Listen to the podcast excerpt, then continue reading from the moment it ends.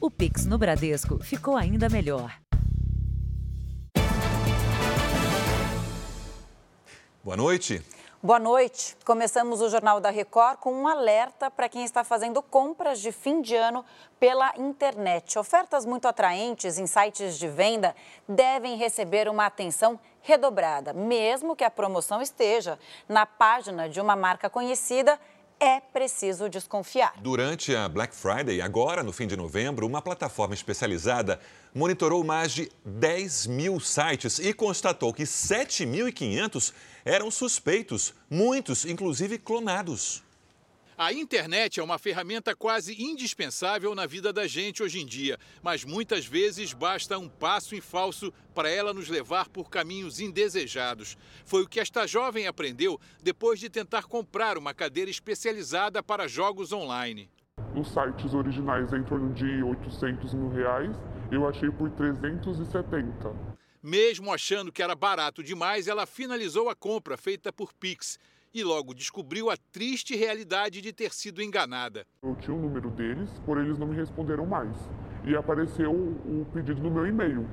Assim que eu entrei no pedido para acompanhar, já não apareceu mais o link, como se a loja não existisse. Indignada, a jovem tentou contato, mas a única resposta que conseguiu foi uma risada. Riram da minha cara. Durante a Black Friday, no fim de novembro, um site de verificação de links monitorou as buscas dos consumidores por 10 mil sites.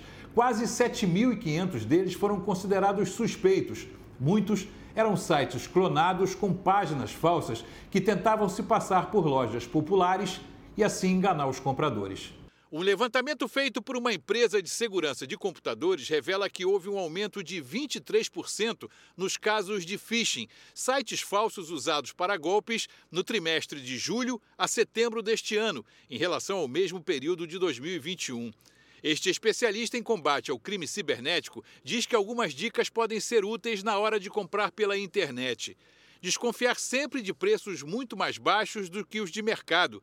Checar sempre se você está comprando no site oficial da loja. Ele lembra que mesmo os sites que parecem seguros podem ser ilegais. Hoje, infelizmente, muitos bandidos estão utilizando o tal do cadeado de segurança, eles compram, ou até de graça, hoje existe na internet, o certificado de segurança para poder mostrar esse cadeadinho no navegador. Então, isso por si só não quer dizer que aquela, aquela página que você está visitando é legítima com relação à instituição, à marca que você confia.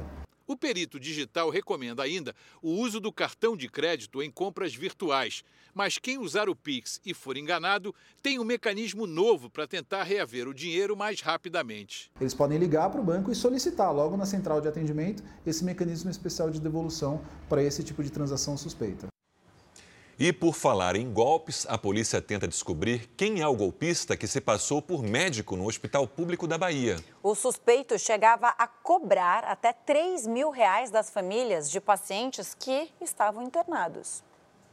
O paciente de 86 anos deu entrada na unidade com problemas cardíacos e está internado na UTI. Em meio à preocupação, o filho dele começou a receber mensagens de uma pessoa que se passava por médico-chefe da unidade.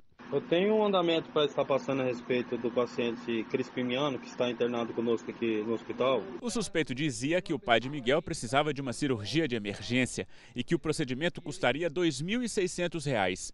A transferência seria via Pix.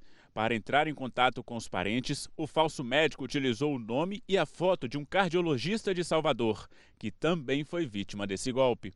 Vou te encaminhar os dados da clínica e o pagamento vai sair no nome da financeira da clínica. O que o médico da UTI me falou sobre o quadro de meu pai, ele também me falou. Ele também me disse: Olha, está acontecendo isso com seu pai, o quadro de seu pai é, é assim e tal, entendeu? Então, é, se, se vazou, foi de lá de dentro do hospital. Quando a família estava prestes a fazer o pagamento, o banco notificou sobre a conta fraudulenta.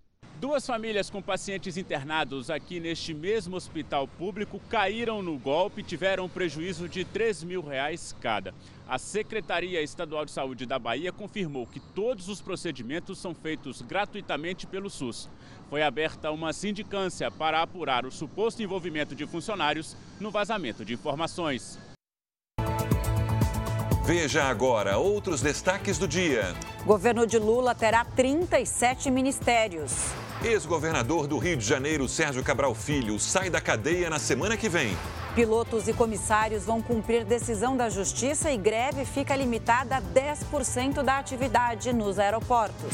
Croácia vence Marrocos na disputa pelo terceiro lugar da Copa. E os brasileiros que deixaram a rivalidade de lado para torcer pela Argentina e por Lionel Messi na decisão.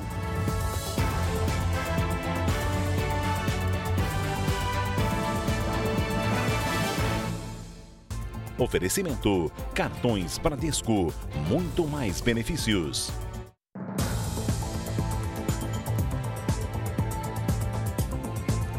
Depois de seis anos preso, o ex-governador do Rio de Janeiro, Sérgio Cabral, vai deixar o presídio em Niterói, na região metropolitana, no início da próxima semana. Ele foi beneficiado por uma decisão do Supremo Tribunal Federal. Sérgio Cabral terá de esperar mais um pouco. A decisão do Supremo Tribunal Federal de conceder liberdade ao ex-governador do Rio só será publicada na segunda-feira. Depois disso, a Justiça Federal do Paraná, responsável pela ordem de prisão preventiva, vai expedir o alvará de soltura. Sérgio Cabral foi preso em novembro de 2016, sob suspeita de comandar uma organização criminosa que fraudava licitações e cobrava propina de empreiteiras. Ao longo do processo, ele reconheceu os crimes. O ex-governador era o único acusado pela Lava Jato que continuava preso em regime fechado, porque ainda havia um mandado de prisão preventiva contra ele. Ou seja, uma ordem de prisão válida mesmo quando o acusado não foi condenado em todas as instâncias. Ontem, a segunda turma do Supremo Tribunal Federal decidiu, por três votos a dois, derrubar essa prisão. O último e decisivo voto foi do ministro Gilmar Mendes, que argumentou que a manutenção da prisão preventiva não se justifica mais para garantir a ordem pública, nem para a instrução criminal, quer dizer, para o andamento do processo, e que os crimes imputados ao ex-governador não são novos nem contemporâneos para justificar que continue preso. Em seis anos, Sérgio Cabral passou por seis unidades prisionais no Paraná e no Rio de Janeiro. Em prisões fluminenses, a presença do ex-governador foi alvo de investigações por causa de supostas regalias, como placas no teto da cela para isolar o calor, o recebimento de celulares, comidas de restaurantes caros e até anabolizantes, e a instalação de um sistema de cinema numa das celas. Condenado em mais de 20 processos da Lava Jato e com penas que somam mais de 425 anos, o ex-governador ganhou o direito de ficar em prisão domiciliar e terá de usar tornozeleira eletrônica. Cabral poderá voltar a ser preso se houver o chamado trânsito em julgado, ou seja, se não houver mais possibilidade de recorrer das sentenças. Hoje ele é condenado em primeira ou mesmo em segunda instância mas não condenado em definitivo. Quando transitar em julgado, que a gente vai ter que analisar se ele vai ou não ganhar a, a liberdade definitiva. Lembrando que se essas decisões demorarem muito, ele vai estar numa idade avançada que vai ser favorável a ele nesse cumprimento dessas sentenças. A defesa do ex-governador do Rio de Janeiro, Sérgio Cabral Filho, disse que o excesso de prazo da prisão dele era injustificável, porque a prisão preventiva não pode ser uma forma de antecipar a pena.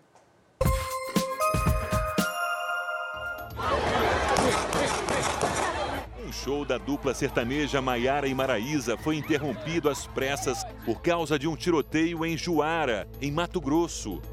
Pelo menos oito disparos foram efetuados por dois policiais militares à paisana que foram presos. Ainda não se sabe o que motivou os tiros, nem se houve feridos. Um casal morreu em um grave acidente depois de tentar fugir de uma blitz em Belo Horizonte. Testemunhas disseram que a motocicleta dos jovens foi atingida e arrastada por uma viatura. Já a Polícia Militar Rodoviária afirmou que o piloto não tinha carteira de habilitação e que ele bateu em outro carro durante a perseguição. Um incêndio atingiu um dos ateliês da Escola de Samba Acadêmicos do Grande Rio, em Duque de Caxias, na Baixada Fluminense. Fantasias de cinco das 30 alas da escola estavam sendo produzidas no local. Ninguém ficou ferido. A causa do incêndio está sendo investigada. O Tribunal Superior do Trabalho determinou que 90% dos pilotos e comissários de voo trabalhem durante a greve. O sindicato da categoria diz que vai cumprir a decisão. A partir de segunda-feira, parte dos do aeronautas vai parar por duas horas em aeroportos de cinco estados e do Distrito Federal. O telefone desta agente de viagens não para de tocar desde que a greve foi anunciada. Muitos clientes bem nervosos, bem ansiosos, principalmente nessa época, né? Eh, de alta temporada, onde está todo mundo querendo ir visitar a família, né, com férias marcadas. A paralisação foi aprovada por unanimidade numa assembleia do Sindicato Nacional dos Aeronautas, na quinta-feira. A categoria pede a recomposição de perdas salariais e o respeito às escalas de folga. A greve começa na segunda-feira, entre as 6 e 8 horas da manhã, nos aeroportos de Congonhas, Viracopos e Guarulhos, em São Paulo, Galeão e Santos Dumont, no Rio de Janeiro, em Porto Alegre, Brasília, Fortaleza e Belo Horizonte. O grupo que vai voar, vamos segurar esse voo. Esse voo sai, sem problema nenhum, vai sair a partir das 8 horas da manhã. Até lá, isso não pode acontecer. Só aqui em Porto Alegre, a paralisação deve afetar diretamente 1.300 passageiros e oito voos nesta segunda-feira, entre eles os com destino ao Rio de Janeiro e a Lima, no Peru. O Tribunal Superior do Trabalho determinou que o sindicato garanta ao menos 90% dos pilotos e comissários em serviço durante o período de greve e multa diária de 200 mil reais em caso de descumprimento. O sindicato da categoria afirmou que vai cumprir a decisão. Para quem tem voo marcado, a dica é conferir a situação com a companhia aérea ou com a agência de viagens. Afeta toda uma escala, principalmente quem tem conexão em outros aeroportos, né? Porque uh, pega São Paulo e Rio de Janeiro, que são grandes capitais, onde tem muita conexão. É bem complicado. É uma bola de neve. Nesta semana, o Aeroporto Internacional de São Paulo passou por um grande susto quando uma mala explodiu. Foi um acidente que, por sorte, não teve maiores consequências. Para evitar casos assim, é preciso acompanhar com muita atenção o que é permitido e o que não pode ser levado na bagagem. Elas estão sempre em movimento. Podem seguir viagem nas mãos dos donos ou desacompanhadas no compartimento de cargas dos aviões. Mas seja como bagagem de mão ou mala despachada, o conteúdo deve passar por uma fiscalização rigorosa. Ah, mas isso é bom, né? é bom que seja fiscalizado, né? Saber o que está sendo transportado. Quando o passageiro não segue a lei ou a fiscalização falha, a consequência pode ser um incidente como este, ocorrido no terminal de Guarulhos, em São Paulo. Uma máquina de fazer água com gás explodiu dentro da bagagem que estava no saguão do terminal. Por muita sorte, ninguém se feriu. O dono da mala havia embarcado nos Estados Unidos e seguiria a viagem para Belo Horizonte. O aeroporto investiga a ocorrência tem que ter noção né, do que pode levar. Para evitar sustos como o do Aeroporto Internacional de São Paulo, a Agência Nacional de Aviação Civil faz valer uma legislação rígida para o transporte de alguns objetos, produtos e substâncias. Em caso de dúvidas, o caminho é acessar a página da ANAC na internet. Aqui no balcão de check-in, as companhias aéreas disponibilizam a lista dos objetos que devem ser despachados. É importante que o passageiro confira se está dentro das regras para evitar abordagens na máquina de raio-x. Muitas vezes, esse tempo perdido leva a uma série de transtornos, incluindo a perda do voo. Objetos cortantes, instrumentos com lâminas ou pontiagudos devem ser despachados. O mesmo vale para aerossóis que contenham produtos químicos ou inflamáveis. Furadeiras e brocas também devem ir na mala. Armas de fogo em aviões obedecem regras ainda mais rígidas e específicas. Nos voos internacionais, qualquer líquido que for levado deve ser armazenado em embalagens de até 100 mililitros, totalizando no máximo 1 litro, ou seja, 10 frascos de 100 ml. Bebidas alcoólicas devem estar no frasco original. Alguns itens que são permitidos no embarque doméstico não são para voos internacionais. Né? Tem restrição de líquidos, é importante verificar isso anteriormente também. Sempre questão de segurança, mas a parte do internacional realmente é uma convenção e é um acordo internacionalmente firmado. Os objetos apreendidos no raio-x são descartados nesta caixa. São aqueles itens que não podem ser levados na bagagem de mão.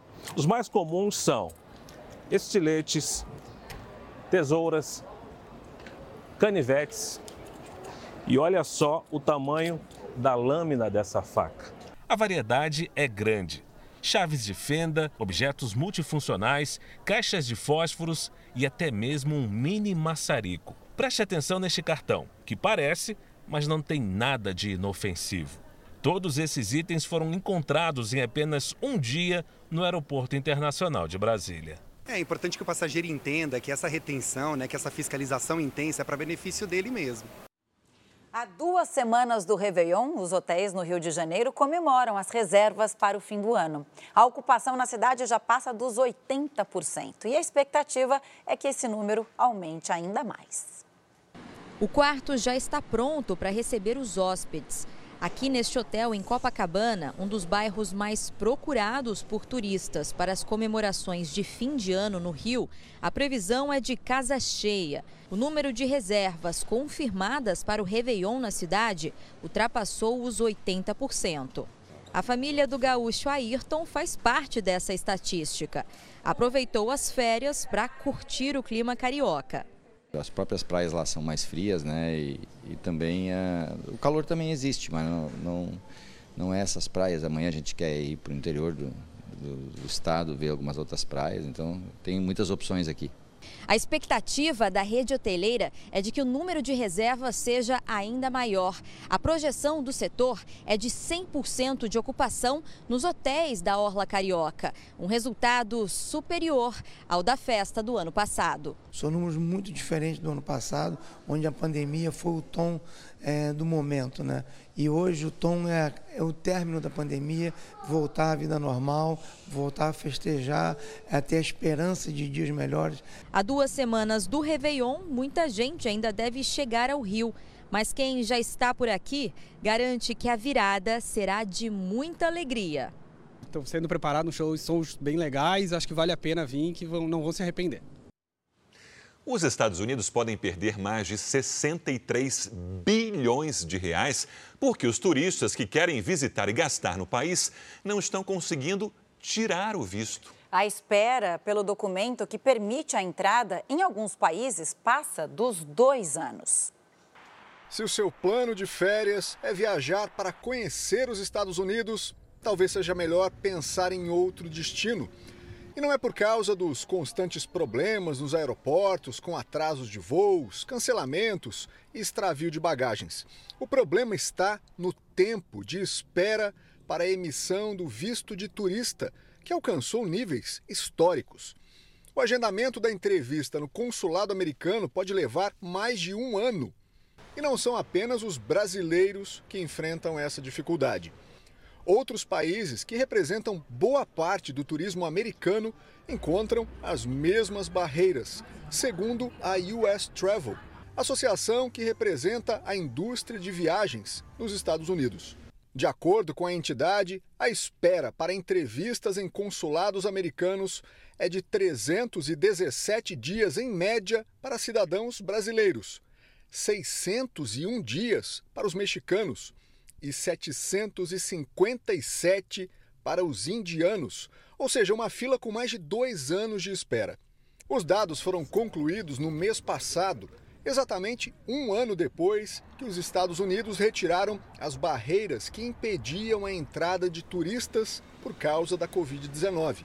O levantamento estima que pelo menos 7 milhões de pessoas deixarão de visitar os Estados Unidos em 2023 e que o país pode perder até 12 bilhões de dólares com o turismo, ou seja, mais de 63 bilhões de reais.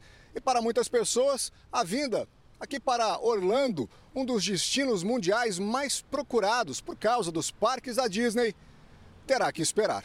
A US Travel tenta pressionar as autoridades americanas a reconhecer o tamanho do prejuízo para a indústria de viagens estabelecer prazos para reduzir a fila de espera e processar com maior rapidez os vistos. O preço da gasolina caiu em todo o país pela quarta vez seguida nesta semana. Segundo a Agência Nacional do Petróleo, o valor médio cobrado pelo litro voltou a ficar abaixo dos R$ reais. É raro hoje em dia o freguês pedir para o frentista encher o tanque. Dá mais do preço que está a gasolina, tá só botando 50, 100 reais. Depois de semanas pagando mais de R$ 5,00 no litro da gasolina, o consumidor já percebe que a situação melhorou. Agora o produto é vendido em Goiânia a cerca de R$ 4,79. O preço médio do litro da gasolina também recuou em todo o país nesta semana pela quarta vez seguida. Foi para R$ 4,94. O litro do etanol também caiu. Foi de R$ 3,84 para R$ 3,82. O movimento de baixa está ligado à redução dos preços cobrados pela Petrobras às refinarias. O último anúncio foi feito em 9 de dezembro e a tendência é de que o valor caia ainda mais nas bombas durante as próximas semanas. Agora está melhor, né? Vamos ver, continue assim, né? o combustível mais barato também tem a ver com o período de férias escolares, quando o consumo diminui. Para atrair o cliente, a direção dos postos costuma fazer promoções. Acho que tinha que baixar para R$ 2,99 o álcool, quatro e pouquinho a gasolina, seria excelente. Depois de cinco dias, o fogo que consumiu parte da reserva ecológica do Taim, no Rio Grande do Sul, foi controlado. O Corpo de Bombeiros informou que um dos últimos focos de incêndio foi extinto no fim da tarde de ontem. A reserva abriga pelo menos 30 espécies de mamíferos e mais de 200 de aves. A preocupação é com ninhos e filhotes. Ambientalistas estão mapeando a área para saber as perdas e definir as medidas que vão ser tomadas. Até o momento, a estimativa é de que foram queimados 6 mil hectares de mata, menos de um quinto da área total.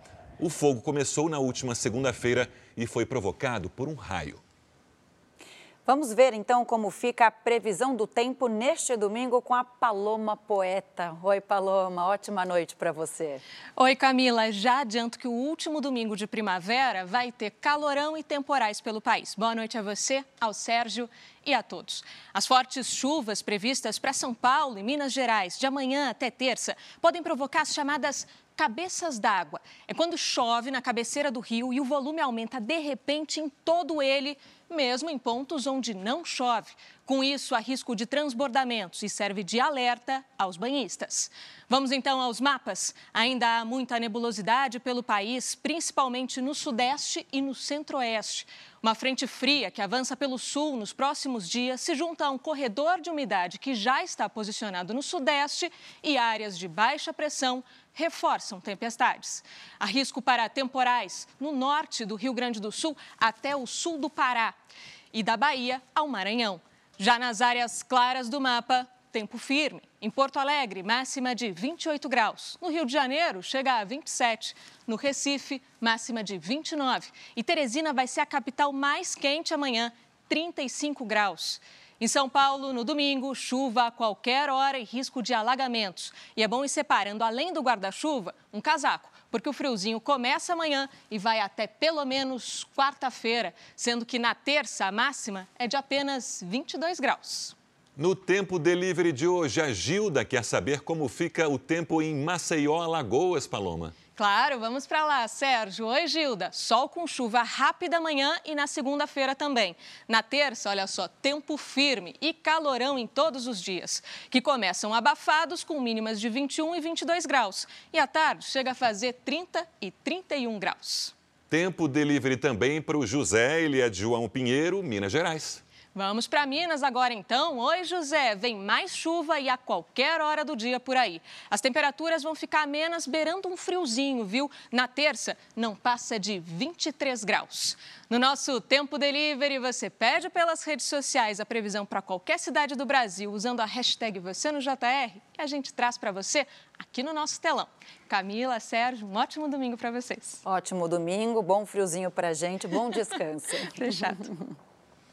Subiu para 23 o número de mortos em um deslizamento de terra na Malásia. Seis eram crianças. Equipes de resgate buscam por desaparecidos, mas as chances de encontrar sobreviventes, segundo o Corpo de Bombeiros local, a chance é muito pequena. 90 pessoas dormiam num acampamento montado ilegalmente numa fazenda quando houve o deslizamento. A área fica perto da capital, Kuala Lumpur, e é conhecida pelas cachoeiras e belezas naturais. 61 pessoas foram resgatadas com vida. O governo Lula terá 37 ministérios, 14 a mais do que atualmente. O anúncio foi feito hoje pelo futuro ministro-chefe da Casa Civil, Rui Costa. Conforme a pressão aumenta, o presidente eleito acena com a criação de mais ministérios para acomodar os aliados e conquistar apoio político no Congresso. Depois de uma semana inteira de conversas em Brasília, Luiz Inácio Lula da Silva delegou ao futuro ministro-chefe da Casa Civil, o atual governador da Bahia, Rui Costa, do PT, a missão de anunciar o governo Lula terá 37 ministérios, 14 pastas a mais do que o atual governo. Quero reafirmar aqui uma, um pedido do presidente, que foi, ao desmembrar os ministérios, é, não haver ampliação de cargos, ou seja, o custo e o volume de gastos se manter é, independente da quantidade de ministérios. A lista completa será divulgada nesta semana, mas já é certo que pesca, cidades e esportes voltam a ser ministérios. Haverá também a criação das pastas dos povos originários e da gestão. Mesmo com a transformação de secretarias em ministérios, a decisão de ter 37 pastas representa um novo inchaço na máquina, em um momento das contas públicas no vermelho. Mais ministros só nos gabinetes criados significam mais técnicos, assessores, secretários e até motoristas. As secretarias têm estruturas bem menores. Lula vai entregar o comando de pastas para partidos aliados como MDB, PSD e União Brasil, em troca de apoio político no Congresso. O atual Ministério de Infraestrutura será dividido em duas pastas: transportes e portos e aeroportos o Ministério da Economia será dividido em quatro: Fazenda, Planejamento, Gestão e Desenvolvimento, Indústria e Comércio.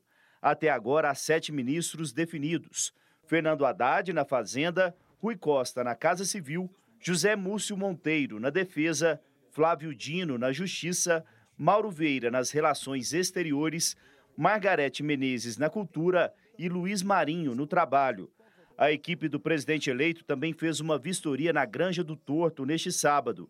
A expectativa é que nos próximos dias, Luiz Inácio Lula da Silva se mude para o local, que é uma das residências da presidência da República. Ele deve permanecer lá até a posse. Lula também tem se dedicado ao evento de posse e pediu para que a equipe de transição estude uma maneira de retirar os efeitos de uma portaria que impede a entrada de Nicolás Maduro no Brasil. Lula insiste na presença do ditador venezuelano na posse. Veja ainda hoje, a Croácia vence Marrocos e fica em terceiro lugar no penúltimo jogo da Copa. E veja também, com um movimento maior nas ruas e no comércio, o número de roubos e furtos também cresce nessa época do ano.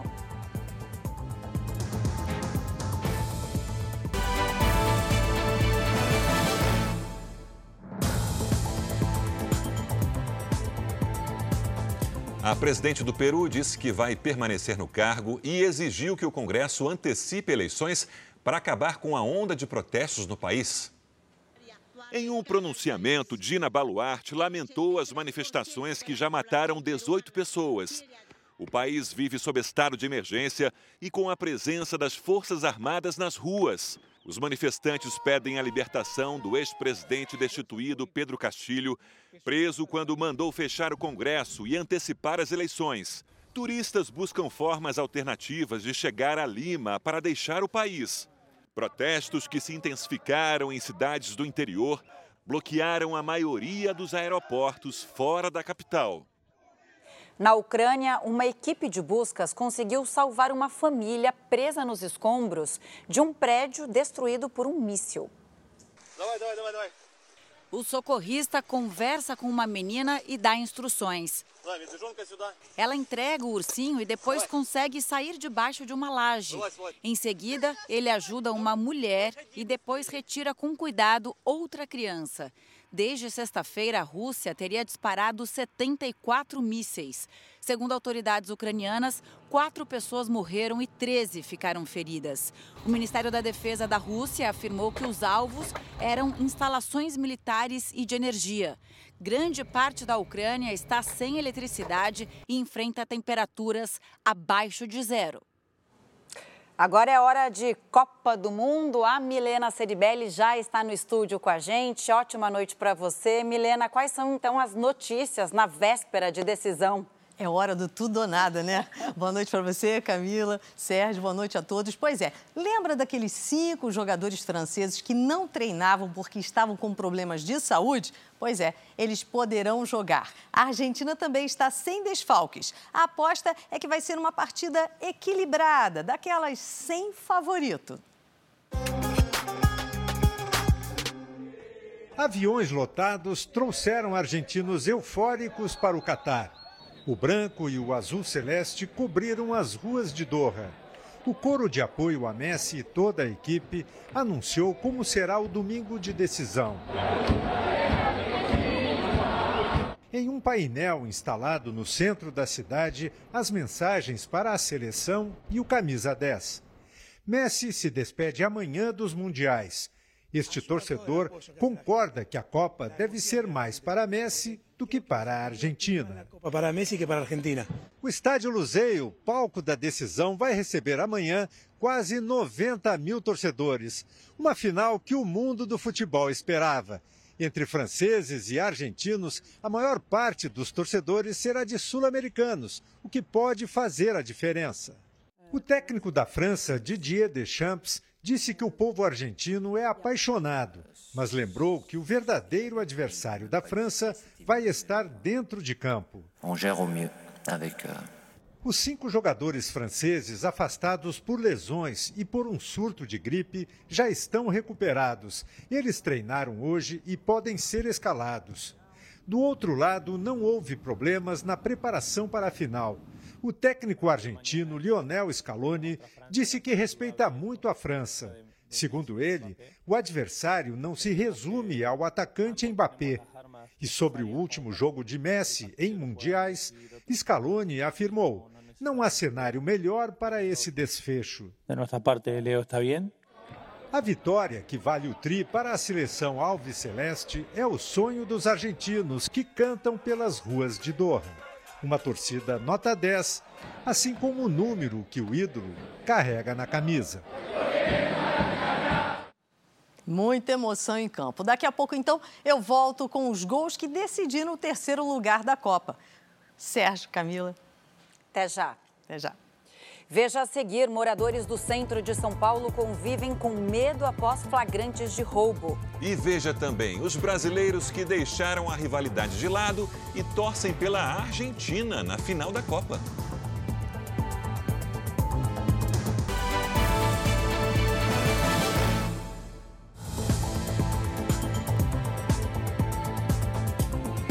Esta semana foi marcada por flagrantes de roubos nas áreas centrais de São Paulo que concentram os dependentes químicos. Em um caso, os policiais foram atacados e um deles acabou ferido. Para quem mora na região da chamada Cracolândia, é difícil conviver com a violência e o medo.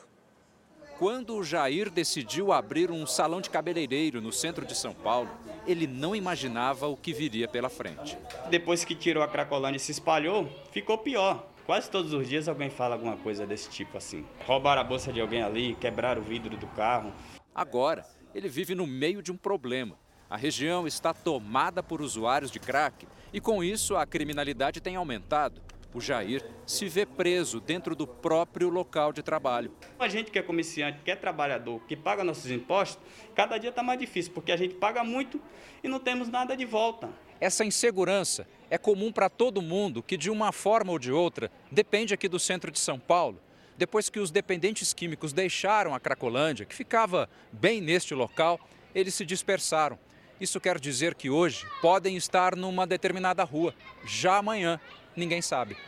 É o que acontece aqui, onde há dezenas de usuários. Eles ocupam a calçada, às vezes a rua toda. É a droga quem dita as regras.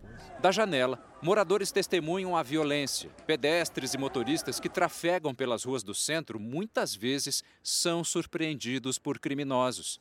A polícia aposta no olhar vigilante da própria comunidade para resolver o problema. Nesta semana, operações policiais deram mais tranquilidade aos moradores desta parte do centro. Centenas de dependentes que ficavam nesta rua foram obrigados a deixar o local. A dona Marta conta como foram os meses em que o crack se instalou por ali é a venda de drogas a céu aberto, né, gritando, oferecendo drogas sem parar 24 horas. E a gente não podia sair de casa, né, porque nós tivemos morador aí que foi, sim, abordado, é, assaltado, então ficou todo mundo refém. O policiamento, presente em vários locais, parece não intimidar. Só a Guarda Municipal, segundo a Prefeitura de São Paulo, recebeu um reforço de 90 agentes para a região. O total chega a 554. Mas isso não quer dizer que o problema esteja resolvido. Em parte, não estamos felizes porque foi para outro lugar e muitas pessoas estão sofrendo também, como nós sofremos aqui, né? E que o centro fique melhor. As vendas de Natal devem aumentar pela primeira vez em dois anos. Mas especialistas em segurança alertam para o crescimento também no número de roubos e furtos nessa época do ano. As câmeras de segurança de um salão de São Paulo registraram com detalhes o roubo que aconteceu na última sexta-feira. Usando máscara, o ladrão chega carregando uma pasta e toca a campainha do imóvel.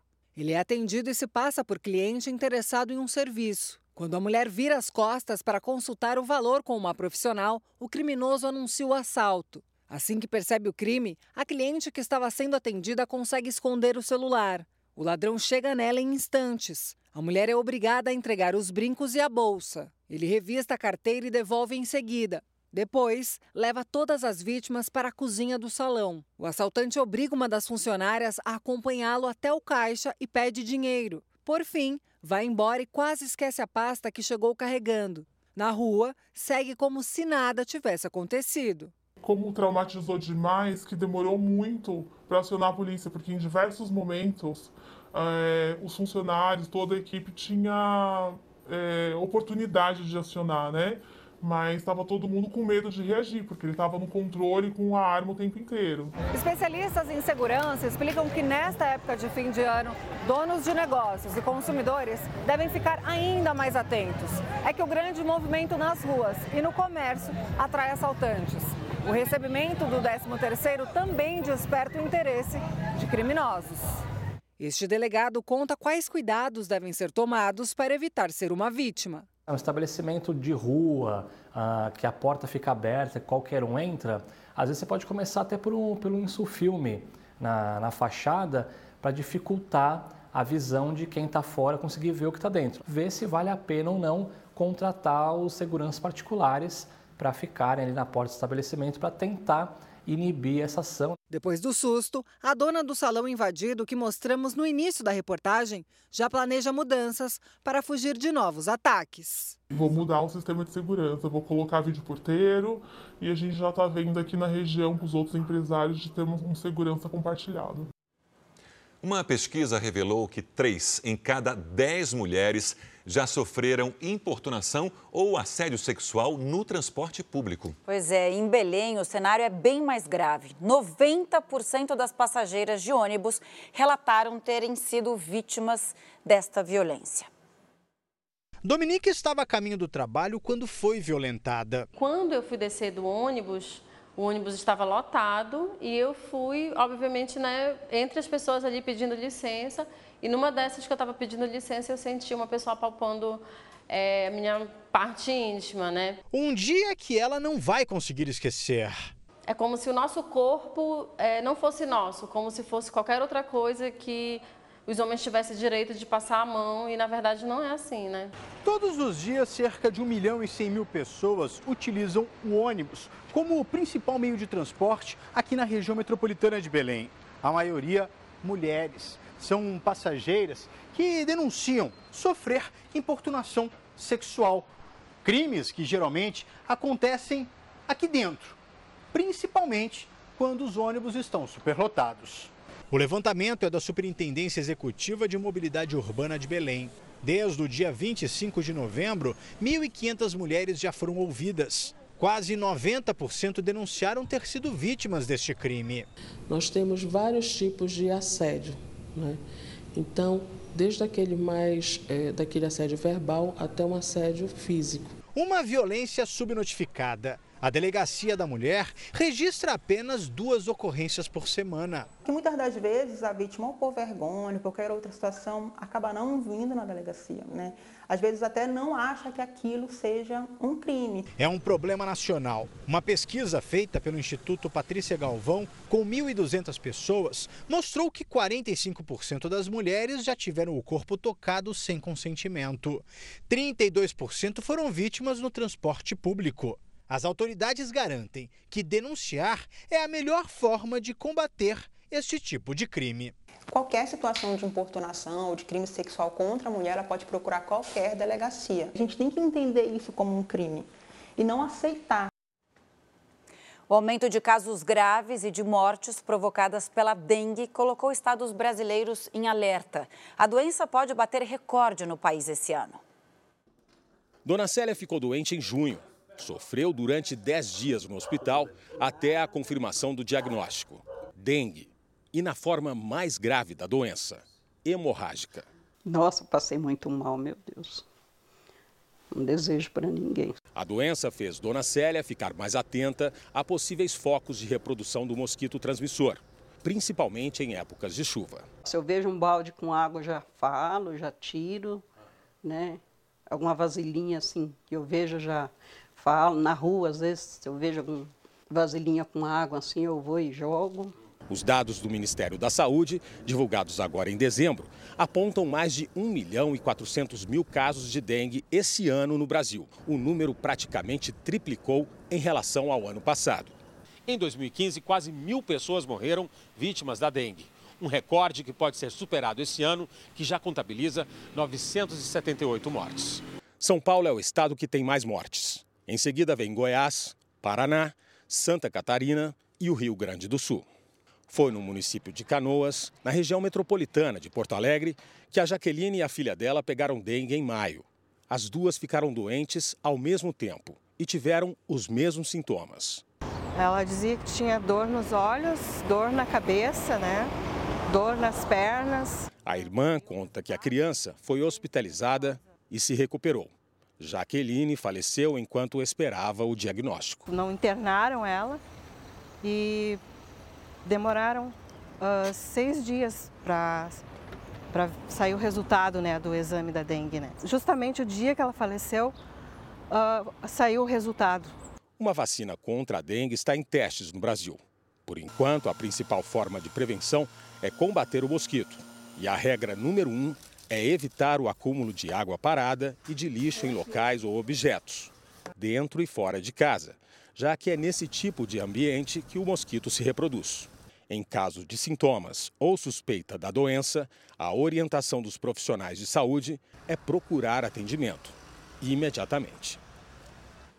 Depois de um tempo com muitas restrições, o Japão lançou uma campanha para incentivar o turismo e, ao mesmo tempo, evitar a disseminação da Covid.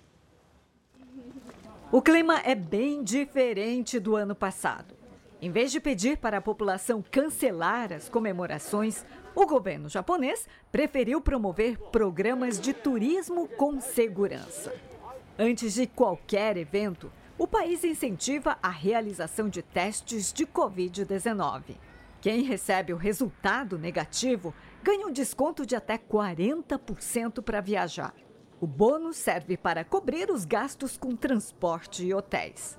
Os pacotes vendidos pelas agências chegam a ficar até 300 reais mais baratos com o exame negativo. E os turistas ainda recebem cupons equivalentes a 100 reais para usar em compras e refeições nos locais visitados. Esse casal, com viagem marcada para o início do ano, considera importante fazer o teste Enquanto estes dois lembram também que é preciso se vacinar. As medidas de estímulo à economia são acompanhadas de cuidados com a saúde. Ventilação em ambientes fechados, medição da temperatura e higienização das mãos, além de máscara facial, são algumas das recomendações. O Japão enfrenta desde outubro a oitava onda da pandemia, com uma média superior a 100 mil casos por dia no último mês. O nosso produtor Everton Tobassi não foi exceção. No final de novembro, ele foi infectado pela Covid-19. Com apenas sintomas leves, a indicação era para ficar em casa. Nós não podemos encontrar pessoalmente o Everton, claro, mas pela janela a gente já perguntou e ele disse que está se recuperando bem. Aqui no Japão, o isolamento é levado a sério. Para evitar qualquer tipo de contato, o próprio governo de Tóquio envia caixas com comida e remédios tudo que o doente precisa para se recuperar em casa. Mandaram duas caixas, na verdade, que são suficientes para duas semanas de confinamento. Macarrão, arroz, eh, bolachas, tem muita bebida. O acompanhamento médico é feito diariamente pela internet e sempre que for necessário por telefone. É justamente essa organização e a capacidade de responder à pandemia que garantiram à capital japonesa a terceira posição num ranking internacional que avalia as cidades mais atrativas do mundo. O diretor da Fundação Mori, Hiro Ichikawa, que integrou o comitê de avaliação, disse que a adoção de sistemas de trabalho remoto, controle sanitário eficaz e um baixo índice de mortes pela Covid-19 fizeram de Tóquio uma cidade exemplar. Agora é esperar para que o fluxo de turistas volte a níveis de antes da pandemia. Diz Ichikawa, que morou um ano em Brasília e considera os japoneses mais rigorosos em relação às cidades ocidentais. Para quem tem emprego formal, a segunda parcela do 13º cai na terça-feira. Estão nessa situação pouco mais de 6 milhões de servidores da educação. A boa notícia é que a maioria das prefeituras vai conseguir pagar o salário, mas o valor deve ser menor esse ano. Em 2021, muitas escolas ficaram fechadas. As despesas com educação caíram e até sobrou dinheiro para dar um bônus aos profissionais.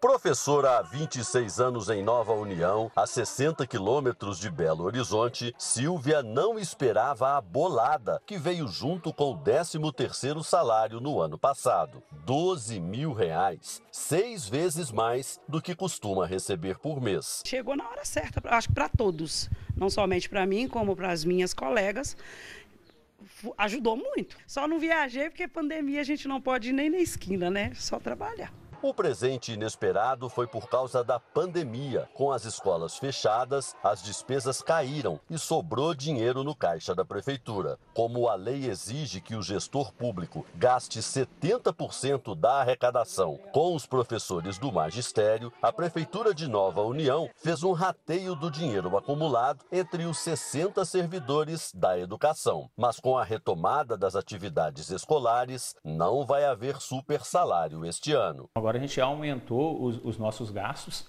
porque para atender melhor a área de educação, um número maior de funcionários, mas as, as receitas permaneceram as mesmas. A realidade aqui de Nova União é também a da maioria das cidades brasileiras. Uma pesquisa da Confederação Nacional dos Municípios revelou que oito de cada dez prefeituras vão pagar a segunda parcela do 13º em dia. Mas o levantamento também mostrou que a remuneração dos servidores municipais está diminuindo. A média do 13º este ano, entre os mais de 6 milhões e 200 mil servidores municipais, será de R$ 3.010, 1.421 a menos em relação ao ano passado, uma redução de 25%.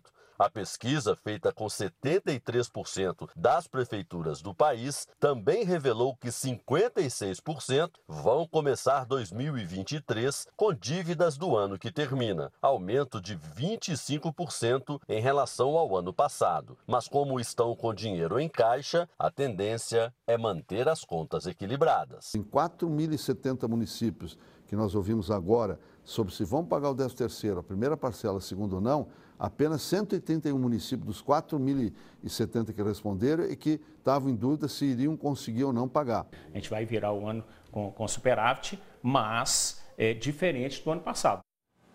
Os casos relacionados ao rompimento da barragem de Brumadinho em 2019 vão ser julgados pela Justiça Federal e não mais pela estadual. A decisão do Supremo Tribunal Federal saiu ontem à noite.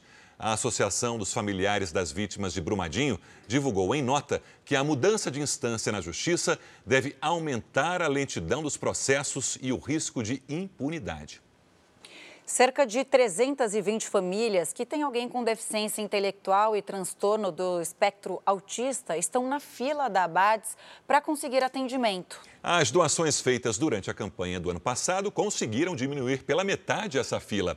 A sua ajuda pode reduzir ainda mais a espera.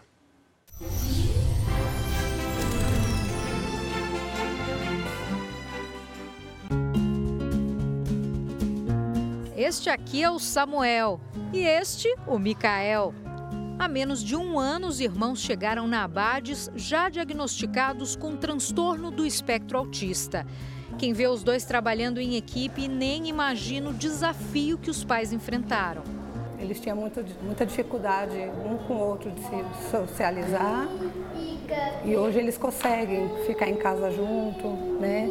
assistir televisão junto, brincar. Eles não faziam, hoje eles fazem.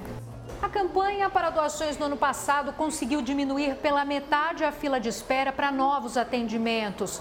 É que a Badios contratou mais profissionais que reforçaram a equipe de colaboradores. E foi assim que o Micael e o Samuel chegaram até aqui. Foi muito, muito bem bem bem-vindo para a gente, para eles, porque agora eles estão estão evoluindo bastante, né? A cada dia a gente a gente nota a evolução. Cerca de 320 famílias ainda esperam por essa oportunidade. Receber um diagnóstico de autismo para um filho não é fácil. O transtorno exige dedicação intensa dos pais e um investimento para que a criança receba os tratamentos adequados. E aqui na Abades, todo esse acompanhamento é feito de graça. As doações são fundamentais para fazer a fila andar. Quando você faz o contato com as famílias, você sente assim o desespero deles. Quando eu começo a chamar as famílias a fazer o contato, eu fico muito feliz de saber que eles vão poder vir, né? Que é um trabalho muito importante.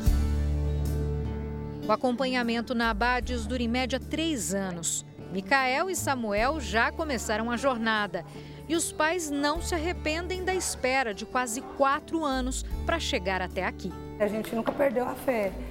E com isso foi difícil, foi uma luta, né?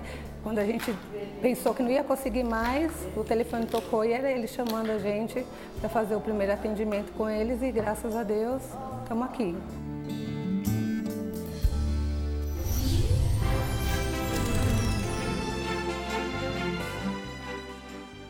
E agora eu faço um convite para você ajudar a Abades. A instituição sem fins lucrativos já existe há 70 anos e atende mais de mil crianças e adolescentes com autismo e deficiência intelectual. Veja como participar.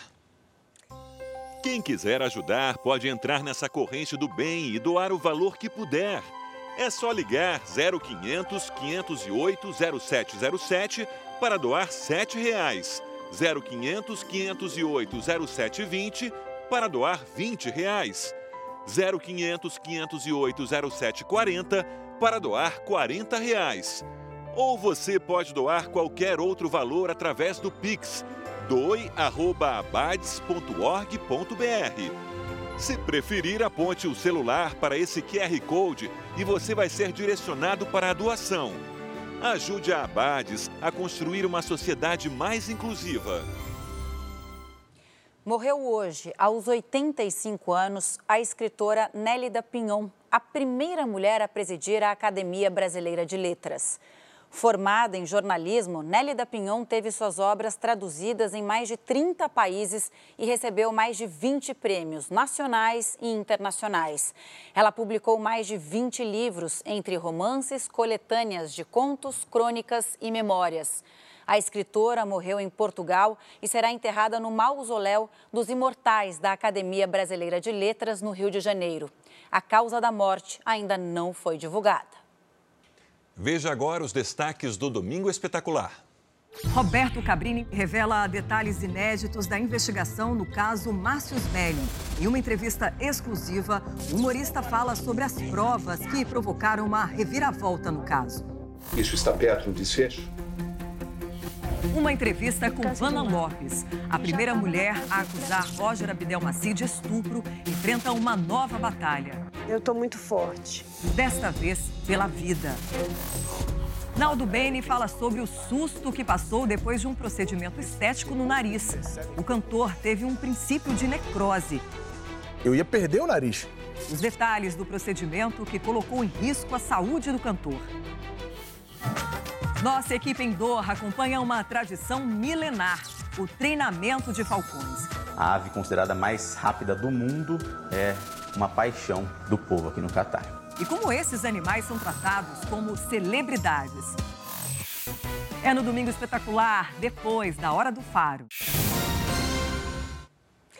A Milena Ceribelli está de volta aqui no Jornal da Record. Milena, a Copa terminou para o time sensação, né? Hoje. É, Camila, mas eles conquistaram fãs no mundo inteiro. Marrocos fez a história ao ser a primeira seleção africana a chegar numa semifinal. E neste sábado, deixou o Catar com uma derrota para a Croácia na disputa pelo terceiro lugar. Mas saiu com a certeza de ter levado muita alegria ao seu povo. Os marroquinos empurraram sua seleção durante toda a Copa com a arquibancada sempre pintada de vermelho. Mas história por história, a Croácia também tinha uma a escrever. O país, que se tornou independente nos anos 90, disputou seis das últimas sete Copas.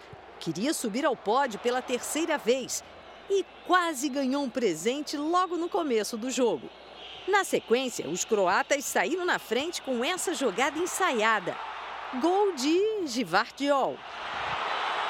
Dois minutos depois, também de cabeça, após cobrança de falta, Dari deixou tudo igual.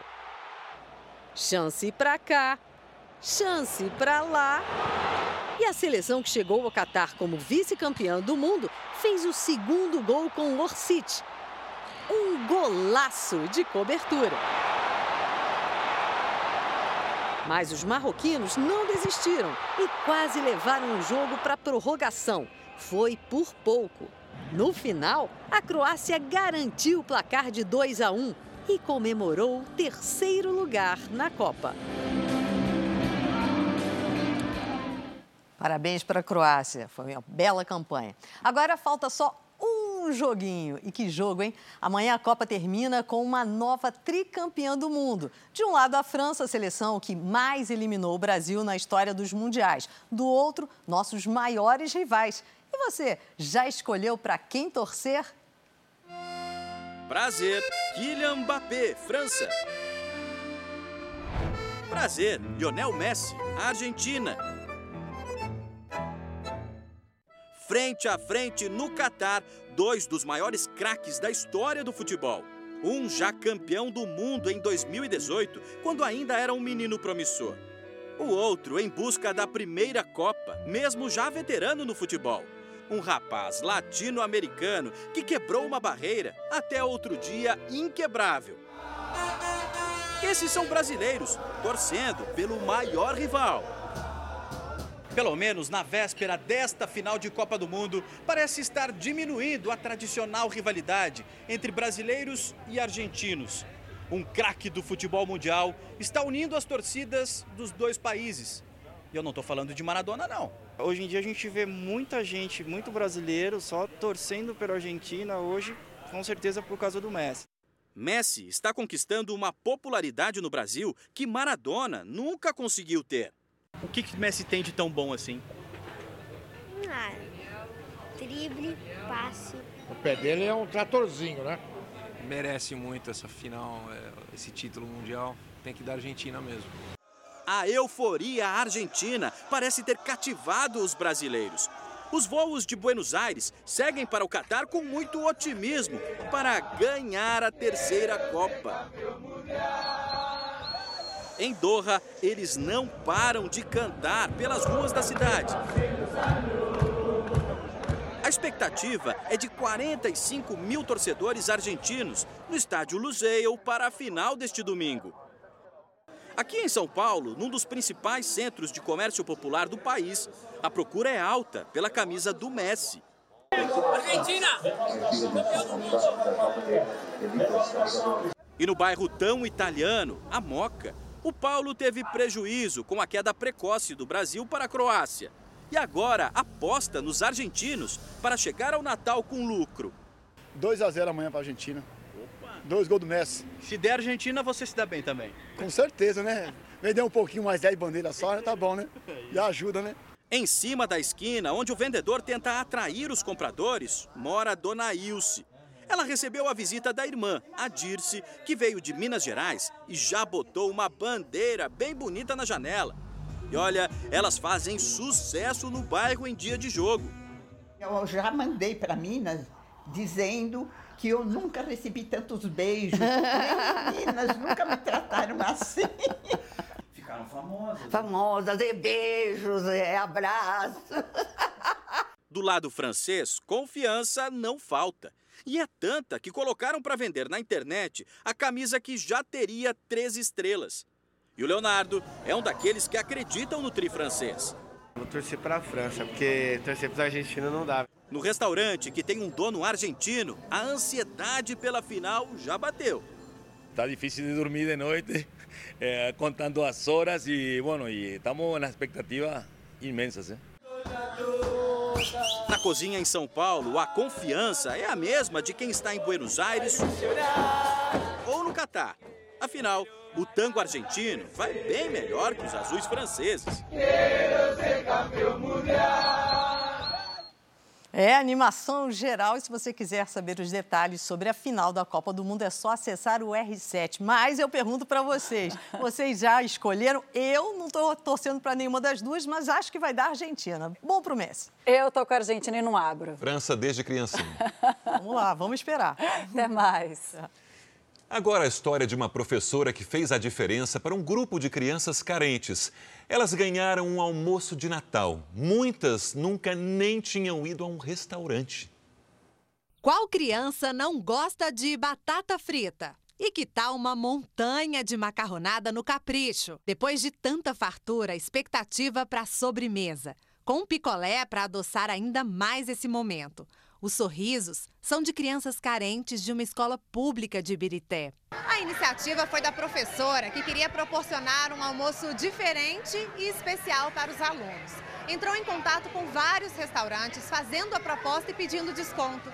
E conseguiu bem mais que isso. Um almoço de Natal grátis. É importante porque muitas crianças às vezes não têm acesso de ir nos lugares, não têm acesso de ter uma comida em um dia diferente. O presente viralizou nas redes sociais. Os donos do estabelecimento não imaginavam que um gesto tão simples teria tanta repercussão. Ah, é muito gratificante porque criança é o nosso futuro, né? E eu sei que isso vai marcar eles para sempre, porque quando eu era criança, eu tive uma professora que fez isso por mim. O sentimento de gratidão foi tão grande que ela e os alunos voltaram ao local para agradecer mais uma vez a gentileza. Deus abençoe a vida de vocês. Miguel Thiago. Obrigado, Miguel. Dono do restaurante de comida gostosa, de Davi Luiz. Já que vocês gostaram do almoço, então vamos almoçar de novo, né? O que vocês acham? Eles puderam repetir a chance de comer bem. Teve mais picolé e muita alegria. E a comida era boa, a comida que eu gostava que tinha. E foi muito bom da parte dele ter deixado a gente vir aqui comer mesmo sem pagar. Barriga cheia e coração quentinho. Vai ficar marcado para sempre. Muitos pais relataram para mim que as crianças não dormiram antes de vir para cá e quando a gente foi embora eles estavam encantados, falando que eles falam bastante e na sala eu gravei o vídeo de agradecimento porque eles estavam na minha cola de tão encantados. O Jornal da Record termina aqui. Fique agora com os melhores momentos de Jesus. Boa noite. A gente se vê no Domingo Espetacular. Até mais.